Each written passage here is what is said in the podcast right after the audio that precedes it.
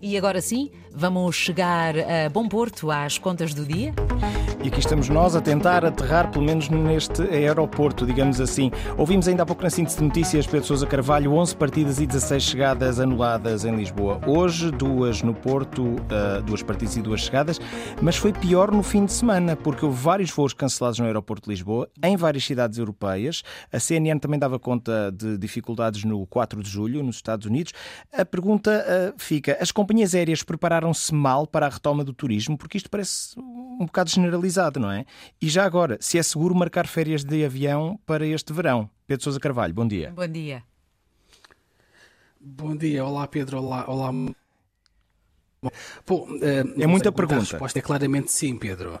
As companhias de Sim, sim, mas em relação à, à preparação, eu acho que elas prepararam-se, ou seja, fizeram mal as contas.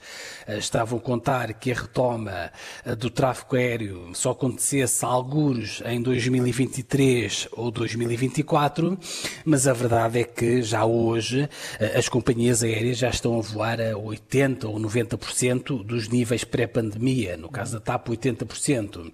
É aquilo que há pouco ouvíamos aqui na Antena 1 o Miguel Soares a, a dizer a fome de voar não é? Claro. Verdade. Uh, estas previsões mal feitas depois entroncam aqui num outro problema mais grave e mais complicado uh, que as companhias e as operadoras dos aeroportos estão a enfrentar, que é uma falta crónica de mão de obra.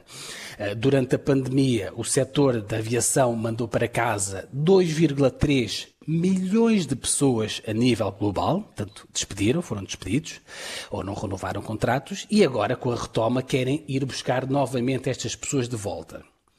Qual é que é o problema? O problema é que estas pessoas não querem voltar, porque, entretanto, encontraram outros empregos eh, mais bem remunerados e com níveis inferiores de precariedade e com maior estabilidade. Para gravar mais o cenário, há muitos trabalhadores deste setor que estão atualmente a trabalhar e que resolveram fazer greve por causa dos cortes salariais que, entretanto, tiveram também durante a pandemia. Nessa altura, as companhias aéreas tiveram de emagrecer para ajustar à oferta da altura. Talvez o caso mais emblemático, mais problemático, seja mesmo talvez o Reino Unido, onde 700 trabalhadores no serviço de check-in do aeroporto de Heathrow já disseram que vão fazer greve durante este verão.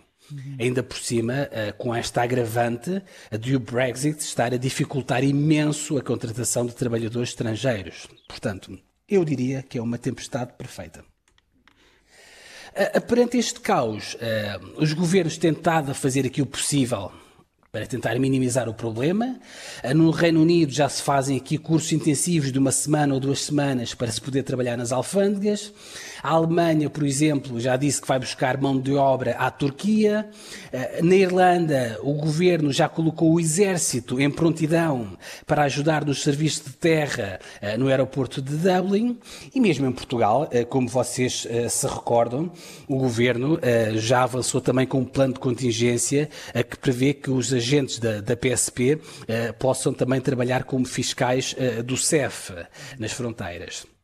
Uh, só que aqui em Portugal, uh, Pedro e Mónica, além do problema dos inspectores, nós também temos um problema adicional, que é a infraestrutura, a própria infraestrutura do aeroporto de Lisboa, uh, nesta altura estar completamente esgotada e dificilmente consegue receber mais passageiros. Um, ainda há dias, uh, o, o, presidente do sindicato do CEF lembrava, creio eu, numa entrevista ao Diário de Notícias, uh, que, por exemplo, no aeroporto de Lisboa existem 55 lojas de marca e apenas 16 postos de atendimento para os passageiros nas fronteiras. Pois. Portanto, eu diria que é um sinal que as prioridades aqui do operador do aeroporto se calhar estão um bocadinho trocadas e também é bem da verdade, também se calhar é sinal de que eh, Lisboa já precisa urgentemente de um novo aeroporto, seja Montijo, seja Alcochete. Enfim, Uh, Perguntavas também, uh, Pedro, se, se é, é seguro, seguro, nesta altura marcar férias de verão. Exato, sim. Bom, eu, eu não quero ser desmancha prazeres, mas, mas a resposta claramente é não. Ainda ontem uh, nós ouvíamos a, a, Presidente da TAP a dizer que a situação nos aeroportos não deverá melhorar nas próximas semanas. Bom, as próximas semanas é tão só o pico do verão, não é? É a altura mais caótica. Se, se as pessoas tiverem mesmo de viajar, há quem tenha que viajar, vai ver a família, etc. Bom, o que eu recomendo naturalmente é muita paciência e, e, também é importante que as pessoas também estudem bem os direitos quando viajam. Eu vou dar aqui só um exemplo, Pedro, que é o caso mais comum dos, dos cancelamentos. Uh, se o nosso voo for cancelado uh, e a companhia não nos informar nos 14 dias anteriores desse cancelamento, que é o que tem acontecido, nós temos direito ao reembolso do bilhete ou, eventualmente, se preferirmos, a um voo alternativo. A pessoa também tem direito à assistência em terra, ou seja, enquanto espera, enquanto sabe se, se tem voo ou se não tem voo, tem direito a, a, bebidas, a refeições, a duas chamadas telefónicas, a transportes e até ao alojamento, se, obviamente, o voo alternativo não for no mesmo dia, se for, por exemplo, no dia seguinte. E já agora, eh, essa pessoa eh, pode também ter direito a uma indemnização. A indemnização vai dos 250 euros para as distâncias mais curtas, para aqueles voos mais curtos, até aos 600 euros para distâncias superiores a 3.500 quilómetros. Eh, sei lá, se eu for para para Nova Iorque ou para o Rio de Janeiro e o meu voo for cancelado, essa pessoa poderá ter direito aos tais 600 euros. Um, no caso, mesmo para terminar, no caso de atraso de voos é parecido com os cancelamentos, também pode dar direito a uma indemnização se o atraso for superior a 3 horas. A não ser, naturalmente, a Pedro e Mónica, que o atraso eh, se deva a circunstâncias extraordinárias, eh, sei lá, tais como condições meteorológicas adversas ou qualquer coisa assim do género.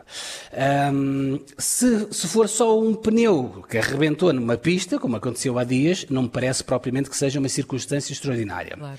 Enfim, resumindo, Pedro e Mónica, se tivermos de viajar, portanto, o melhor é estar informado, portanto, não só uh, do caos que podemos encontrar nos aeroportos, uh, da possibilidade de não haver voo, é também como também é importante estar, estarmos informados também dos direitos que nós temos, naturalmente, se nos acontecer alguma situação menos agradável. É uma boa dica. Bons conselhos, sim senhor. Pedro Sousa Carvalho. Voltamos amanhã com mais contas do dia. Muito obrigado. Até amanhã.